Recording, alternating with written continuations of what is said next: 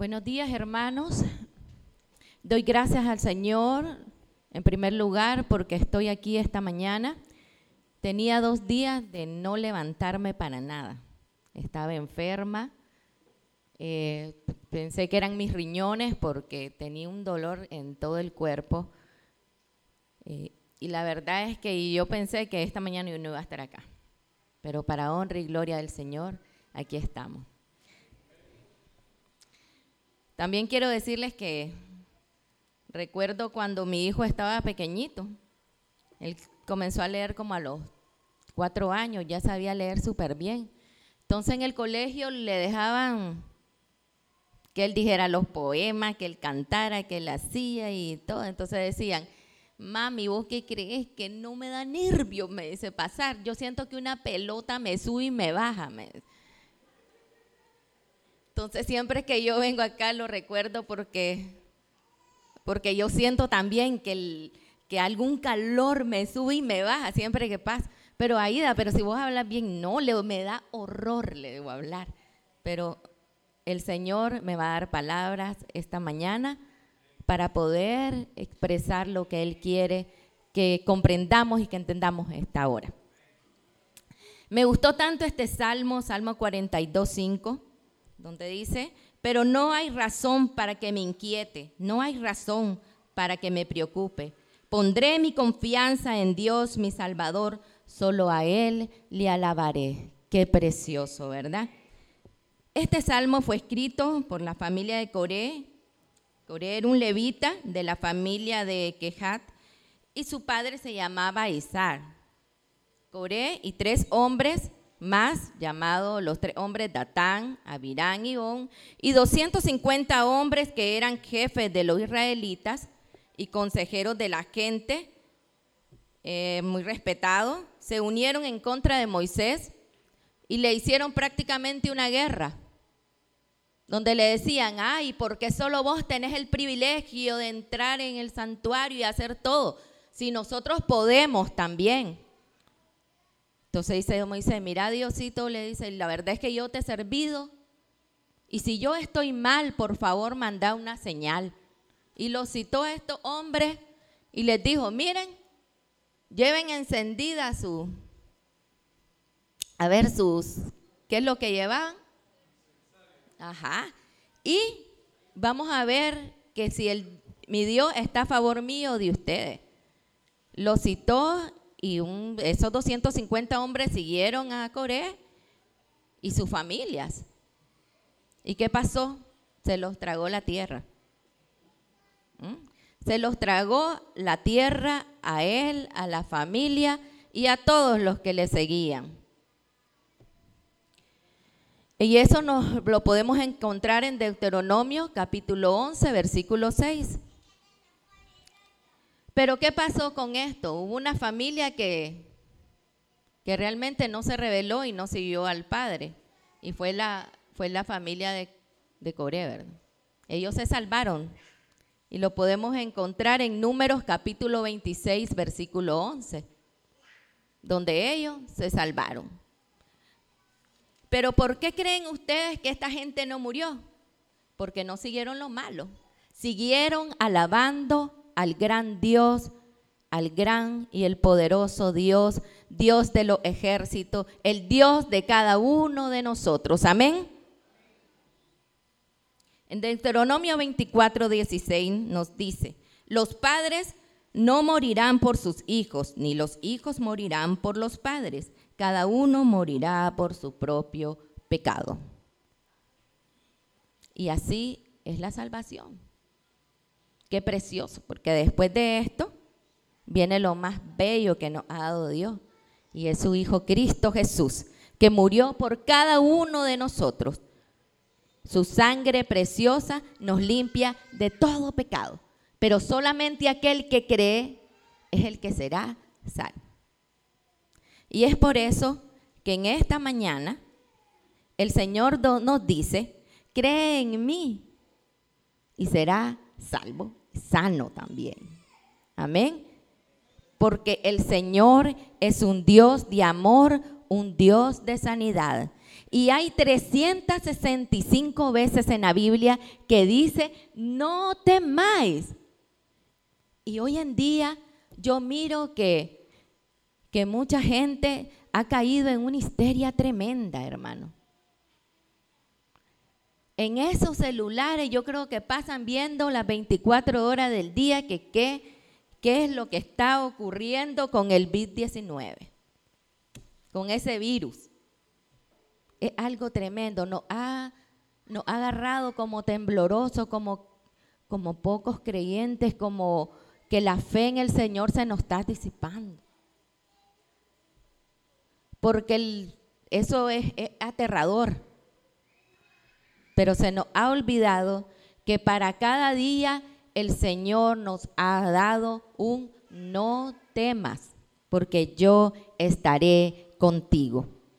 Y eso es lo que tenemos que hacer, hermanos. Sabemos que debemos de cumplir normativas y reglas ante todos estos acontecimientos que se está dando, como lavarnos las manos, como dijo nuestro hermano anteriormente, y muchas cosas, pero que nuestro corazón no esté afligido, que nuestro corazón no esté angustiado por esto, porque hay otras cosas que nos angustian, esta es una más. Porque cuánta familia no está viviendo ahorita una situación económica terrible.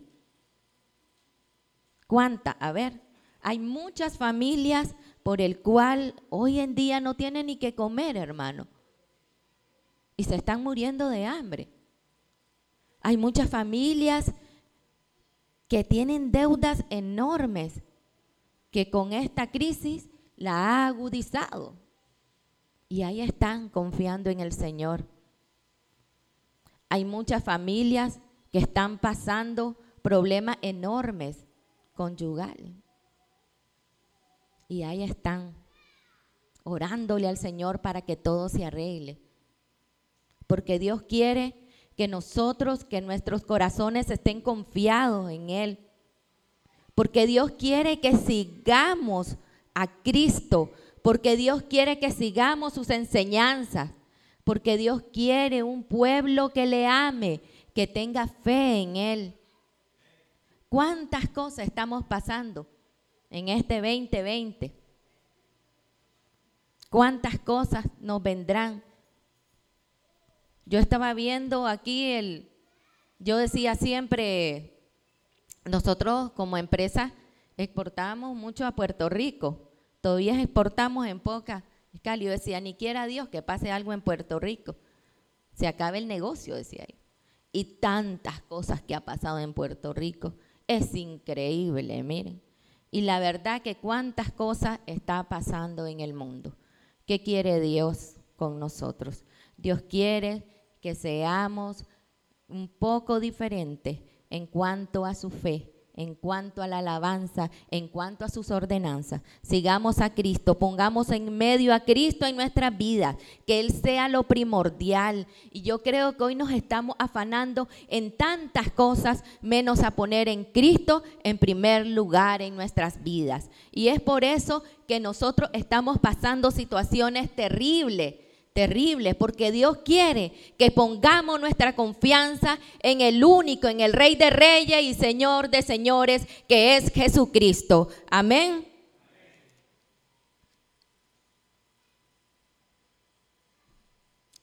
Hay un salmo que a mí me encanta,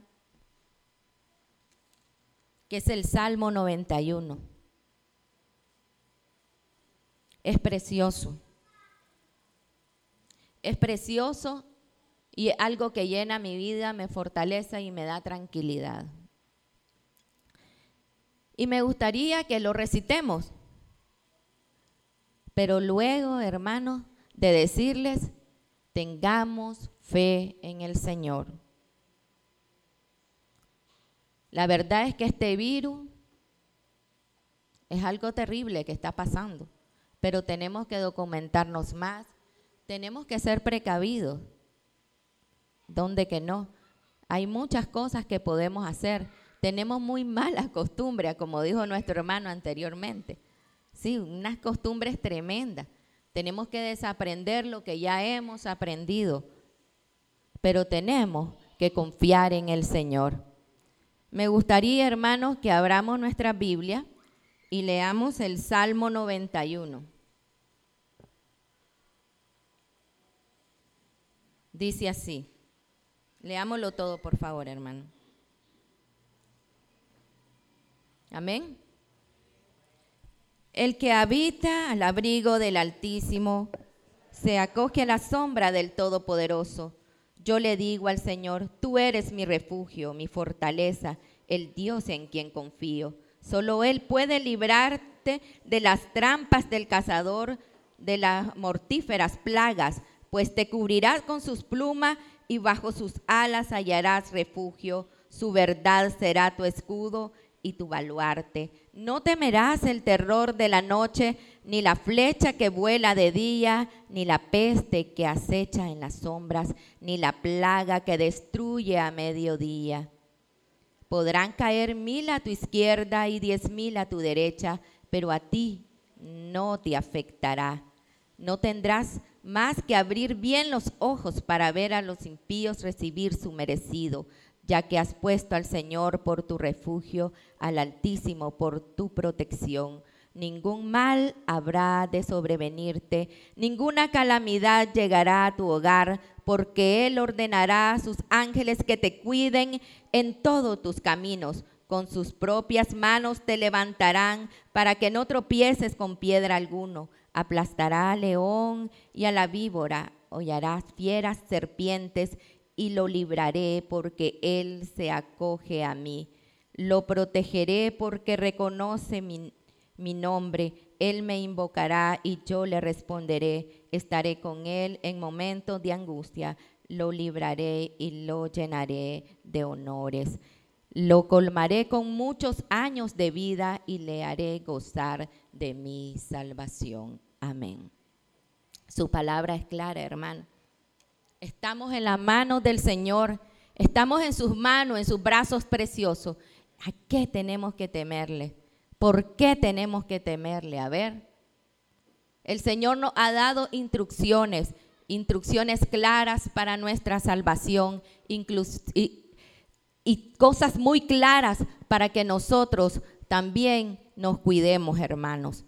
Pero no temamos porque tenemos un Dios que nos cuida, hermano. Un Dios que está pendiente y un Dios que quiere que le honremos y le alabemos solo a Él. Que el Señor le bendiga y no olvidemos eso, hermano. No temamos, pues Él nos cuidará. Amén.